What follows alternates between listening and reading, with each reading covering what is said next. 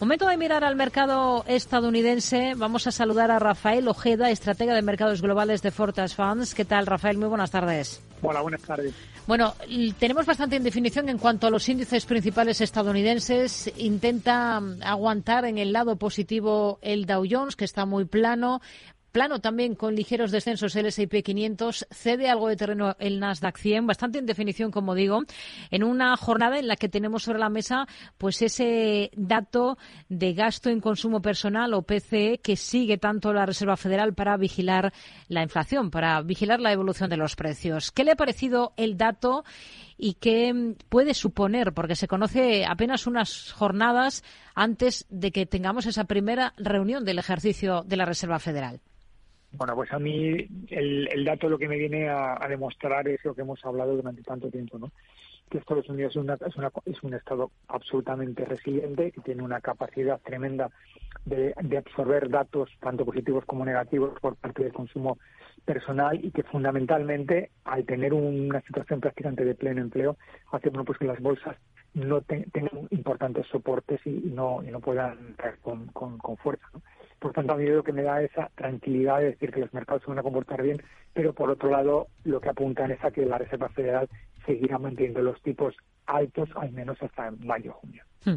Si miramos a valores, si miramos a compañías, tenemos a Intel en el punto de mira, se están cotizando las cuentas presentadas anoche por esta compañía. ¿Con qué se queda de esos números? Porque está recortando con fuerza en bolsa. Pues con lo que, lo que me quedo es en que lo importante no es el presente, sino el futuro. Es decir, la compañía ha presentado un dato realmente positivo este, este trimestre. Eh, se esperaban 45 centavos de beneficio y ha sido 54 y sin embargo cae con fuerza porque han anunciado unas malas perspectivas para el primer trimestre del año 2024. ¿no? Cuando esperan eh, el mercado esperaba que se fueran aproximadamente 34 centavos por acción y ellos apuntan a que van a ser 13. Es decir, una guía tan, tan brutal del beneficio esperado para, para el primer trimestre pues no justifica pues esta guía tan importante de Intel porque lo, lo, peor no es que el primer trimestre vaya a ser mucho peor, sino que nada nos indica que el segundo, tercero o cuarto trimestre vayan a mejorar. Por tanto, es lo que lo que importante es eh, el futuro. ¿no? Hmm. Vamos a mirar al sector de las tarjetas de crédito. Anoche visitados, este viernes antes de la apertura, ha hecho lo propio American Express. ¿Con qué idea se queda de cómo está este sector? Pues la idea que me quedo es que dos compañías muy similares en un sector que se dedica básicamente a lo mismo, pues sin embargo las compañías pueden tener desempeños muy diferentes, ¿no? Mientras que Visa eh, tiene en apertura tiene una caída del, del 2,68%, eh, eh, American Express en la apertura tiene una subida de casi el 3%, ¿no? Y todo apunta probablemente a que American Express va trimestre a trimestre mejorando su expectativa de, resultados. El cuarto trimestre del año pasado fueron de 2 dólares, el primero fue de 2,19, luego 2,89, luego 3,30, es decir, va teniendo una mejora de sus resultados crecientes y además con muchísimo recorrido, mientras que en el caso de Visa, pues es como más altibajo, es decir, nos da una mayor visibilidad en la mejora trimestre a trimestre de American Express, eso quizás es lo que el mercado esté apuntando y por eso está subiendo más. Tenemos en el punto de mira a Colgate Palmolive, eso es otro de los valores que a los que miramos porque ha presentado resultados antes del inicio de esta sesión en Estados Unidos. ¿Qué visión tiene para la compañía tras estos datos? Pues la verdad es que soy relativamente optimista. La compañía cotizaba en la apertura en 81,22, subía prácticamente un 1% en la, a la apertura.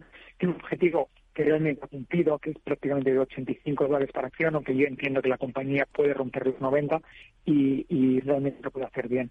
Lo que tiene esa es una, una regularidad bastante importante cuando sus resultados. Sin grandes aspavientos, es una compañía que se mueve entre los 77 y los 85 centavos de beneficio por acción, y de los 36. Y yo creo que eso es lo que muchas veces los, los inversores buscan, una compañía muy predecible que gana dinero con regularidad y que no nos va a dar grandes sorpresas. Hmm.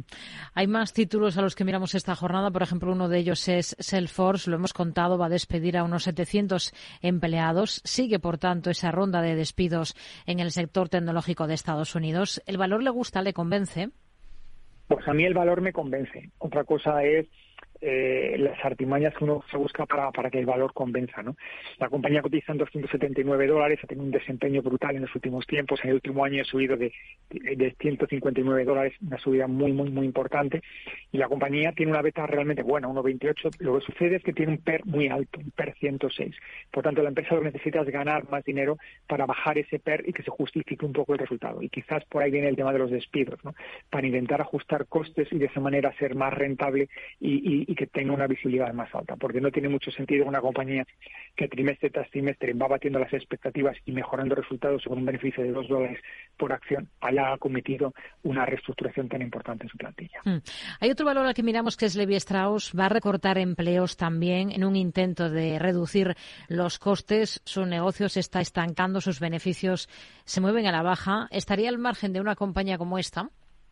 Yo sí estaría al margen pero tú básicamente lo has dicho todo, es decir, está en un sector muy maduro, en el que ya hay una identificación de marca muy importante. Levi Strauss hace 20 o 30 años eran la marca más puntera en pantalones vaqueros, pero sin embargo ahora mismo todas las empresas de moda pues tienen pantalones vaqueros que se consideran de moda. Resulta complicado diferenciarse y por tanto pues tienes que buscarte artimañas y, estrategias para, para ser rentable. Y una de ellas pues obviamente como el caso de Salesforce es despedir gente para, para, para mejorar tus márgenes en un sector en el que, como hemos hablado antes, muy competitivo y, resulta complejo obtener rentabilidad por otros medios.